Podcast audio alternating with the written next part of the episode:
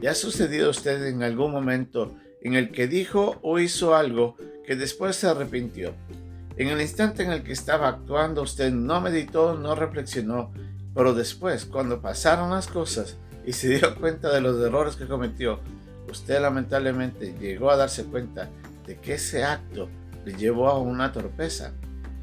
Pues en la lección de hoy día vamos a ver cómo el Señor Jesucristo les habla a sus discípulos contándoles de que iban a venir ese momento cuando venían las guardias a llevarle preso y que todo el mundo se escandalizaría por lo que estaba por suceder.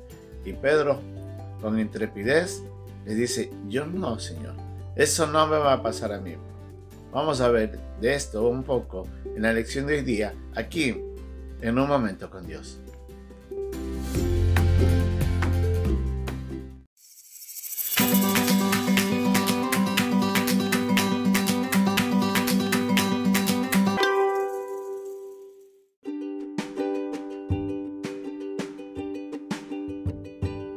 El pasaje de hoy día se encuentra en el capítulo 14, versículos 26 al 31 de Marcos. Cuando hubieron cantado el himno, salieron al monte de los olivos. Entonces Jesús les dijo, Todos os escandalizaréis de mí esta noche, porque escrito está, heriré al pastor y las ovejas serán dispersadas. Pero después que haya resucitado, iré delante de vosotros a Galilea. Entonces Pedro le dijo, Aunque todos se escandalicen, yo no y le dijo Jesús, de cierto te digo que tú, hoy, en esta noche, antes que el gallo haya cantado dos veces, me negarás tres veces. Mas él con mayor insistencia decía, si me fuera necesario morir contigo, no te negaré. También todos decían lo mismo.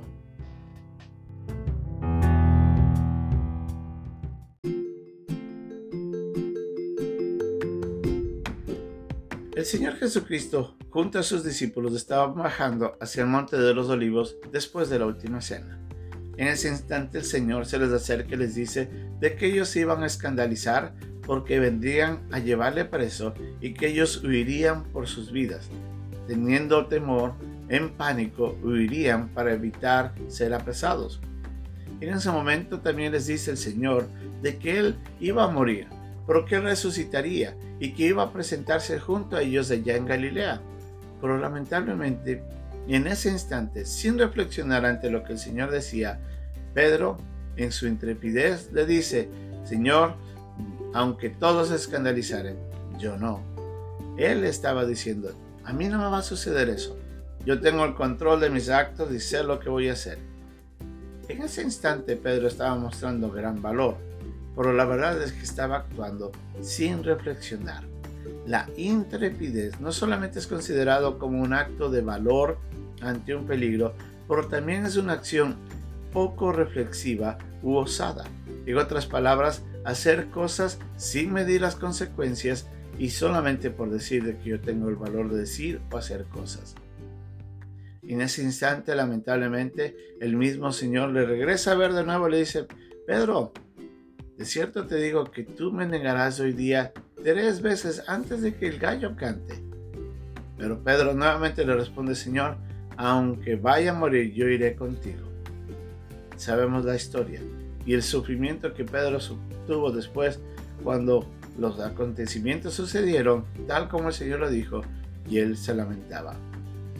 La intrepidez puede llevarnos a nosotros también a actuar de una manera imprudente podemos decir cosas en lugares y en momentos en los que no debíamos haber dicho, o hacemos cosas que después de haberlas hecho nos llevamos nos damos cuenta que hicimos algo que no era correcto.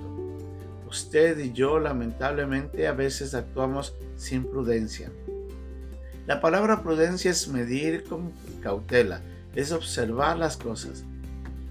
A veces necesitamos de una manera sencilla escuchar lo que nos dicen, hacer un análisis propio de lo que está sucediendo, reflexionar profundamente antes de decir o hacer algo. Lamentablemente nosotros somos llevados a actuar a veces sin esa prudencia y ahí es donde la intrepidez nos hace entrar en problemas. ¿Cuántos de nosotros no hemos registrado escenas vergonzosas por falta de prudencia? Muchos hemos caído en ese problema. ¿Qué es lo que nos enseña la Biblia? La Biblia nos enseña a ser prudentes, a analizar las cosas, a mirar y a considerar los hechos antes de actuar o de decir algo. Nos dice que tenemos que ser pacientes. A veces tenemos que ser sencillos al escuchar algo cuando alguien nos dice lo que está sucediendo. A Pedro le estaba diciendo el Señor Jesucristo, yo sé que tú me vas a negar. Y Pedro nuevamente vuelve a decirle, no Señor, eso no va a suceder.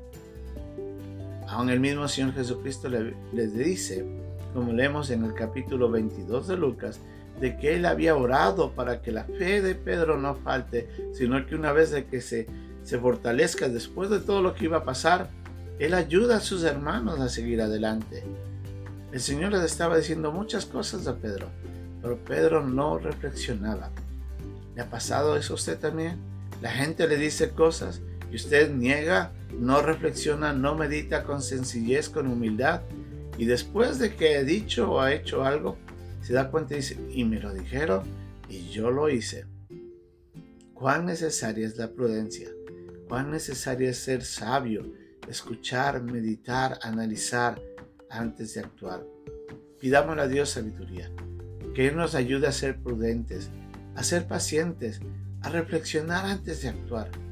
Y así evitaremos que nuestra intrepidez nos lleve a hacer torpezas que después nos vamos a lamentar.